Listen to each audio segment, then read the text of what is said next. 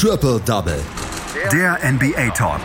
Auf meinsportpodcast.de. Triple Double auf meinsportpodcast.de. Herzlich willkommen. Wir haben uns aus der NBA-Nacht auch heute wieder zwei Duelle rausgepickt, die wir etwas näher analysieren wollen. Zwei Duelle mit Teams, die ja, ungefähr ähnliche Serien aufwiesen vor diesem Spieltag. Und es wurde eine weiße Weste besudelt an diesem heutigen Spieltag, in der heutigen Nacht. Das besprechen wir mit Daniel Seiler, der ist heute unser Experte und wird mit mir zusammen die Duelle analysieren. Hallo Daniel. Hallo Malte starten wir mit den Celtics gegen die Mavericks. Vor zwei Nächten, da hatten die Mavericks, Daniel, die Serie der Bucks noch gestoppt, aber eine eigene Serie konnten sie darauf jetzt nicht aufbauen. Sie unterlagen nämlich mit 103 zu 109 zu Hause gegen die Celtics. Gegen die Bucks, da konnte Luka Doncic's Fehlen noch kompensiert werden. Jetzt saß er auch gegen die Celtics draußen, durfte zwar vorher ein paar Körbe werfen, aber wie schwer wiegt dieser Ausfall weiterhin und wie groß war der Anteil daran, dass sie dann eben heute verloren haben? Also es hat natürlich der Go-To-Guy bei den Dallas Mavericks gefehlt. Zwar hat diese Rolle Christophs Porzingis übernommen, der, Cent der Center hat das versucht, das Spiel wirklich äh, viel an sich zu reißen, viel versucht, die Bälle eben zu nehmen und eben die Mannschaft nach vorne zu führen. Aber man merkt, so richtig in der Rolle ist der Lette auch immer noch nicht angekommen und deswegen waren es dann doch in den schwierigen Momenten, hat den Dallas Mavericks einfach die richtige und wichtige Person gefehlt und so weit ist Kristaps Porzingis einfach noch nicht. Es war zwar wieder eine gute Teamleistung der Mavericks. Wenn man auf das Scoring blickt, führt natürlich Kristaps Porzingis an, gefolgt von Seth Curry, beide mit jeweils über 20 Punkten, Tim Hardaway mit 13, Jalen Brunson mit 10, ein Maxi Kleber auch 7. Also es ist ja gar nicht so schlecht, was die Dallas Mavericks gespielt haben. Es war halt nicht mehr so top-heavy, wie es sonst ist bei den Luka Doncic-Spielen und du hast es gesagt, nach seinem verstauchten Knöchel fehlt er noch zwei, drei Spiele und wird wahrscheinlich vor Weihnachten auch nicht mehr zurückkommen.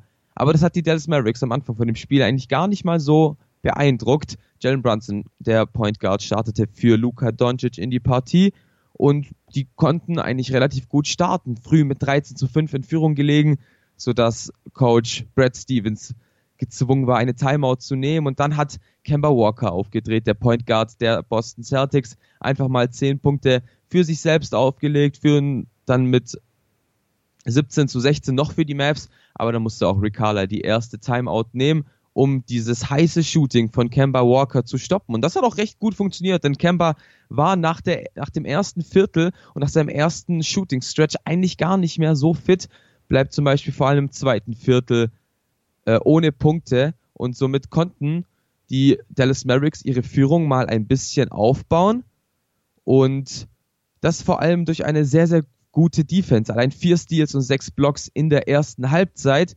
Aber eben die Offensive hat absolut nicht funktioniert. Schlechte Wurfquoten, schlechte Würfe auch genommen bei den Dallas Mavericks, sodass nur, muss man sagen, eine Fünf-Punkte-Führung zur Halbzeit herausgekommen ist. Und diese wurde dann aber im dritten Viertel weiterhin ausgebaut. Die Mavericks spielten weiterhin nur über Christaps Porzingis, der eben viele Wurfversuche hatte. Insgesamt 19 Wurfversuche, davon hat er auch 8 getroffen, also eine gute Quote von 42 Prozent. Aber eben das alleine reicht nicht, zumindest nicht über das ganze Spiel. Noch konnten die Mavericks die Celtics weit vom eigenen Korb entfernt halten, eben durch diese gute Defense. Bis zu neun Punkten waren da die Führungen für die Mavericks und das vor allem dank Jason Tatum und Jalen Brown, die beiden Rookie, die beiden jungen Spieler, nicht Rookies, haben das wirklich sehr, sehr gut gemacht und die Celtics durch gutes Scoring eben vorangeführt und dann eben im dritten Viertel, als die Mavericks eigentlich schon dachten, okay, das dritte Viertel haben wir für uns entschieden, war es ein wirklicher Klatschdreier von Jason Tatum und anschließend ein blödes Foul äh, ein technisches Foul von Dwight Powell, das die Führung nur noch auf drei Punkte anschmilzen ließ. Und da im dritten Viertel konnte dann die Boston, die Boston Celtics die erste Führung auch wieder reinholen durch den Dreier von Grant Williams.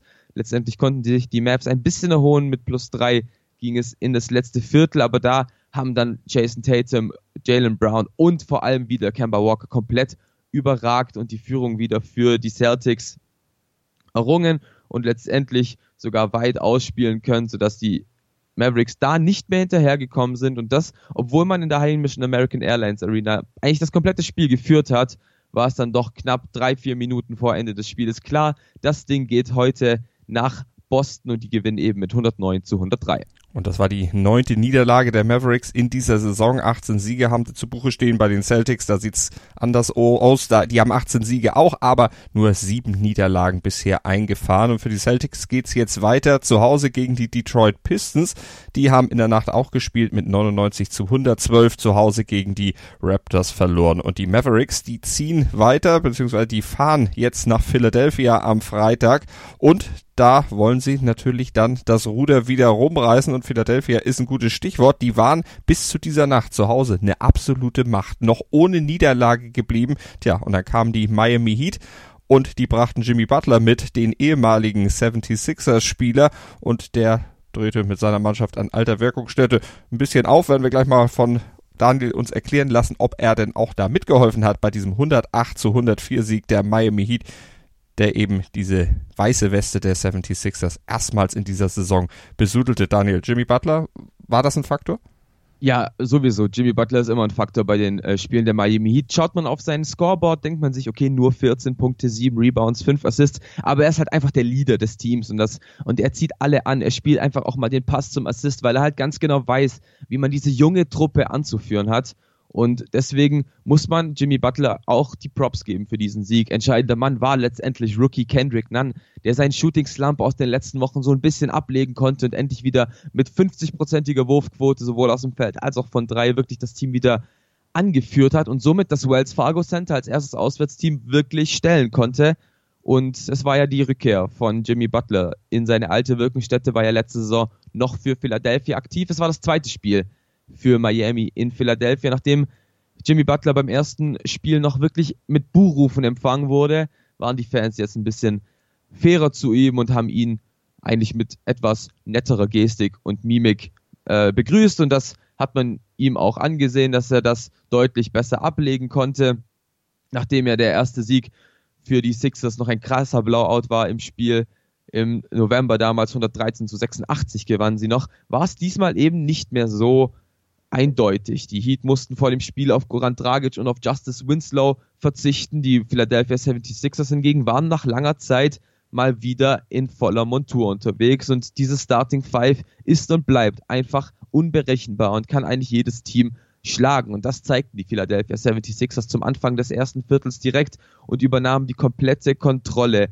schlechte Offensive von Miami führte dazu, dass sie diese nur 19 Punkte erzielen konnten im ersten Viertel. Dementsprechend waren die Heat äh, mit 10 hinten, weil die Sixers eben 29 Punkte aufs Parkett bringen konnten. Und gerade Joel Embiid war da halt wirklich ein Faktor, der neun Punkte im ersten Viertel erzielen konnte. Und mit dem sind die Heat eben nicht so wirklich klargekommen. Myers Leonard in der Verteidigung da wusste nicht, wie man mit dem Kamerun umzugehen hat. Dann musste Brad Brown den Center aber mal auf die Bank setzen, weil der sich auch seine erste Pause verdient hat. Und genau das nutzten die Heat, um einen 8-0-Run aufs Parkett zu legen und somit eben wieder ein bisschen ranzukommen.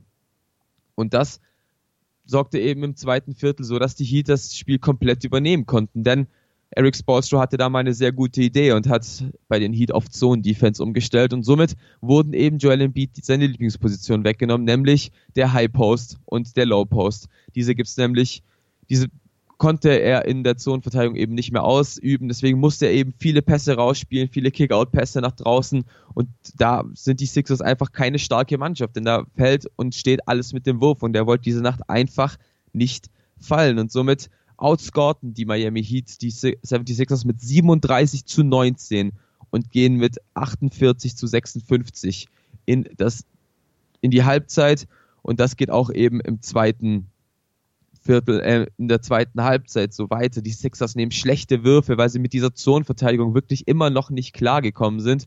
Und das war dann wirklich meisterlich von Coach Eric Spolstra, wie der die Zonenverteidigung da angeordnet hat. Wirklich kein offensives Setplay für Joel Embiid möglich. Wenn er mal gepunktet hat, hat er irgendwie nur sein, seine Power ausspielen können, aber nie so wirklich durch Skill überzeugen können. Und das ist schon echt sehr, sehr gut gecoacht bei den Miami Heat.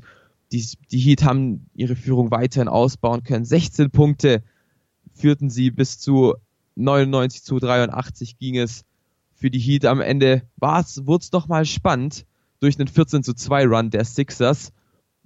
Al Horford konnte aber einen offenen Dreier dann nicht mehr verwenden, äh, treffen, der dann vielleicht sogar nochmal für die erste Führung der Sixers im vierten Viertel gehagelt hatte. Am Ende heißt es 104 zu 108 aus, aus Sicht der Philadelphia 76ers und das Wells Fargo Center erlebt Buhrufe, diesmal nicht für Jimmy Butler, sondern für das eigene Team. Weil sie eben das erste Mal in dieser Saison verloren haben. Aber sie können ja Wiedergutmachung betreiben. Ich hatte es gesagt, Freitag dann das Duell zu Hause gegen die Dallas Mavericks. Daniel, wie würdest du das einschätzen, wenn du die beiden Teams, du hast sie die, jetzt analysiert beide, wie sind da die Chancen jetzt im direkten Duell? Die Sixers nach dieser Niederlage zu Hause angeknackst? Ich denke nicht. Ich denke, die Philadelphia 76ers wissen schon ungefähr, wie sie mit dieser Heimniederlage umzugehen haben. Man hat ja gegen Miami verloren, ein wirkliches Top-Team im Osten. Beide stehen ja ungefähr mit gleicher Bilanz da, 20 zu 9 gegen 20 zu 8. Also das war schon wirklich ein Messen auf Augenhöhe. Und ich denke, das es tut auch immer mal gut, wenn so eine Serie reißt. Also so blöd es klingt, aber ich denke, die Sixers wissen, okay, jetzt müssen wir uns wieder unserer Stärken ähm, begreifen und eben schauen, wie können wir die Dallas Mavericks schlagen. Die darf man aber natürlich nicht unterschätzen, gerade nach dem Sieg bei den äh, Milwaukee Bucks. Also es ist alles drin in diesem Spiel, alles sehr, sehr offen. Ich sehe trotzdem noch die Vorteile bei den Sixers.